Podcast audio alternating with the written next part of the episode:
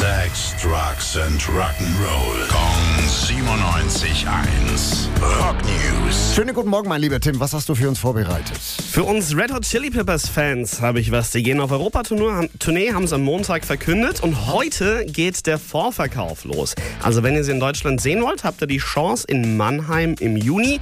Wenn ihr nach Österreich äh, geht, geht sogar im äh, Juli noch was, am 14. in Wien. Und Tickets dafür heute ab 10 Uhr im Vorverkauf zu haben.